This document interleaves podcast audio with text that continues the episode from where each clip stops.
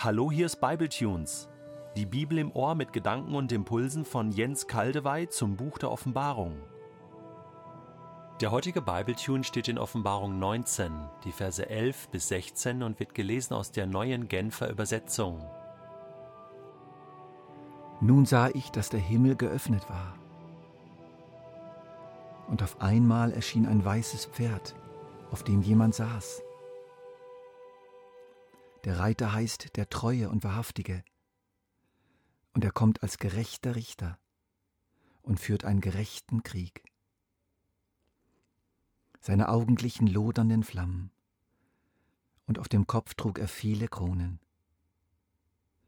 Auf seiner Stirn stand ein Name, der nur ihm selbst bekannt ist. Und der Mantel, in den er gehüllt war, war mit Blut getränkt.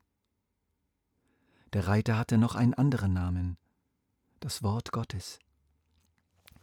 Ihm folgten, auf weißen Pferden reitend und in reines leuchtend weißes Leinen gekleidet, die Heere des Himmels. Aus dem Mund des Reiters kam ein scharfes Schwert. Mit diesem Schwert wird er den Völkern eine vernichtende Niederlage beibringen, er wird mit eisernem Zepter über sie regieren und sie den furchtbaren Zorn des allmächtigen Gottes erfahren lassen, indem er sie wie reife Trauben in der Weinpresse zertritt. Und auf dem Mantel des Reiters, dort wo der Mantel die Hüfte bedeckt, stand noch ein weiterer Name, König über alle Könige und Herr über alle Herren.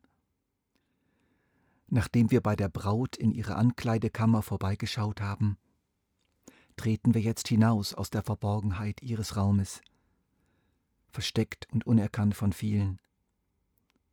Da spielt sich ein gewaltiges Szenario vor uns ab. Der Bräutigam kommt.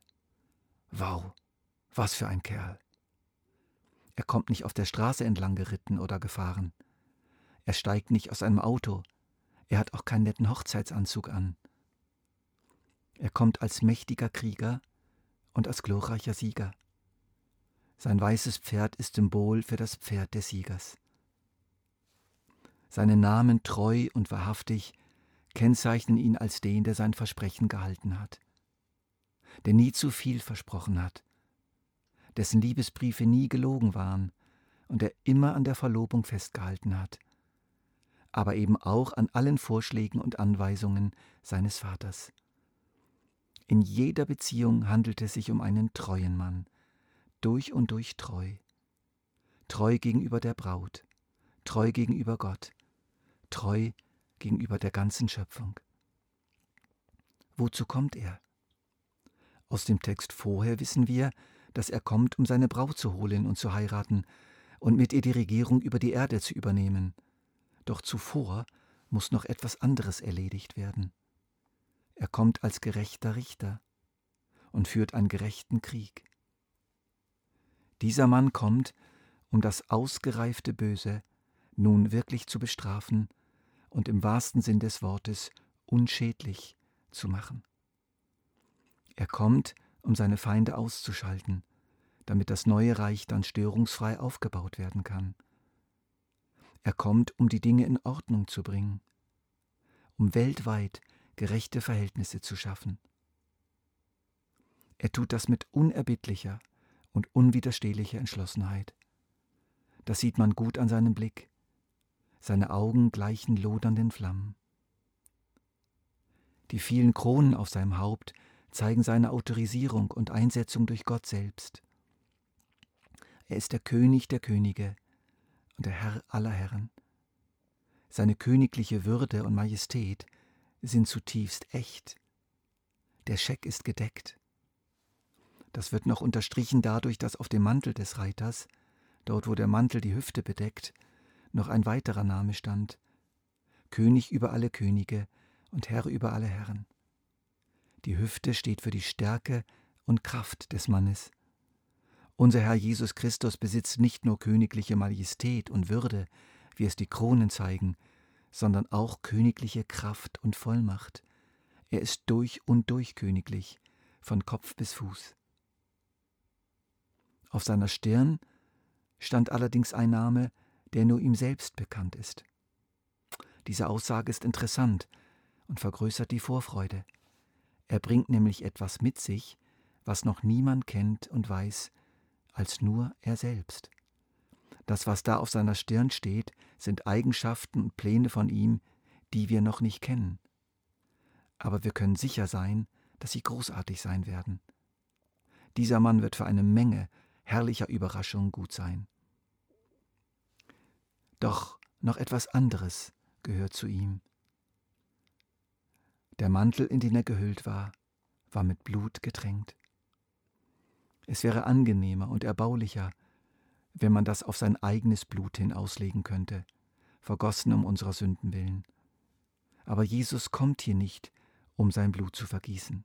Das ist längst geschehen. Er kommt jetzt mit dem Schwert seines Mundes, nach langer, langer Geduld, um böses Blut zu vergießen. Das Blut böser Menschen. Menschen, die sich konstant und hartnäckig geweigert haben, gut zu werden durch die Güte Gottes. Menschen, die auf vielfältige und auf brutal unscheinbare Weise wie Eichmann hinter seinem Schreibtisch das Blut anderer Menschen vergossen hatten, von Juden und Christen, von Regimekritikern und Kindern im Mutterleib und, und, und, und, und. Menschen, die sich jetzt gerade zu einem fürchterlichen Herr formiert hatten, um die Endlösung der Christenfrage herbeizuführen und vielleicht auch wieder der Judenfrage, das wissen wir nicht so genau. Der Reiter hatte noch einen anderen Namen, das Wort Gottes. Das ist nun wahrlich eine eindeutige Identifikation. Am Anfang war das Wort, und das Wort war bei Gott, und das Wort war Gott. Das Wort Gottes ist der Sohn Gottes. Dieser Mann hier ist im Auftrag des Allerhöchsten Gottes gekommen. Hier spricht Gott selbst sein Wort. Gott hat das letzte Wort. Ihm folgten, auf weißen Pferden reitend und in, rein, und in reines, leuchtend weißes Lein gekleidet, die Heere des Himmels. Es sind gute Engel, reine Engel, frei von Hass und Grausamkeit, nicht getrieben von der Aussicht auf reiche Beute, rein in ihren Motiven, heilige Wesen, dem Lamm Gottes hingegeben, ganz eins mit seinen Plänen, nämlich durch blutiges Gericht die Erde vom Bösen zu reinigen und nicht zu vernichten, in brutaler Grausamkeit. Was für ein Heer, was für ein Mann. Bei seinem Anblick erschrecken die meisten bis ins Mark. Gleichzeitig sehen wir auf vielen Gesichtern blanken Hass und Abscheu. Sie haben ihn nie gewollt und wollen ihn auch jetzt nicht. Und völlig verirrt in ihrem Denken und Wollen werden sie ihm doch tatsächlich entgegentreten. Die Braut allerdings schaut durchs Fenster ihrer Kammer, sieht ihn kommen und frohlockt. Ihr Herz entbrennt in größerer Liebe als je zuvor.